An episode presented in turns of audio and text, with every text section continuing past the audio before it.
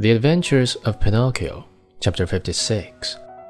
Pinocchio is caught by a farmer who uses him as a watchdog for his chicken. Pinocchio, as you may well imagine, began to scream and weep and beg. But all was of no use, for no houses were to be seen, and not a soul passed by on the road. Night came on. A little because of the sharp pain in his legs, a little because of fright at finding himself alone in the darkness of the field. The marionette was about to faint when he saw a tiny glowworm flickering by. He called to her and said, Dear little glowworm, will you set me free? Poor little fellow, replied the glowworm, stopping to look at him with pity.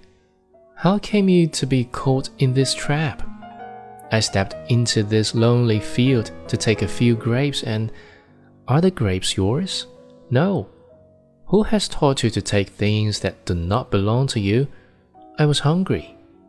Hunger, my boy, is no reason for taking something which belongs to another. It's true, it's true, cried Pinocchio in tears. I won't do it again. Just then, the conversation was interrupted by approaching footsteps.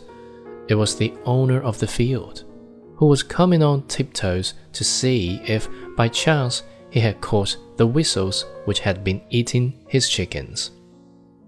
Great was his surprise when, on holding up his lantern, he saw that, instead of a weasel, he had caught a boy.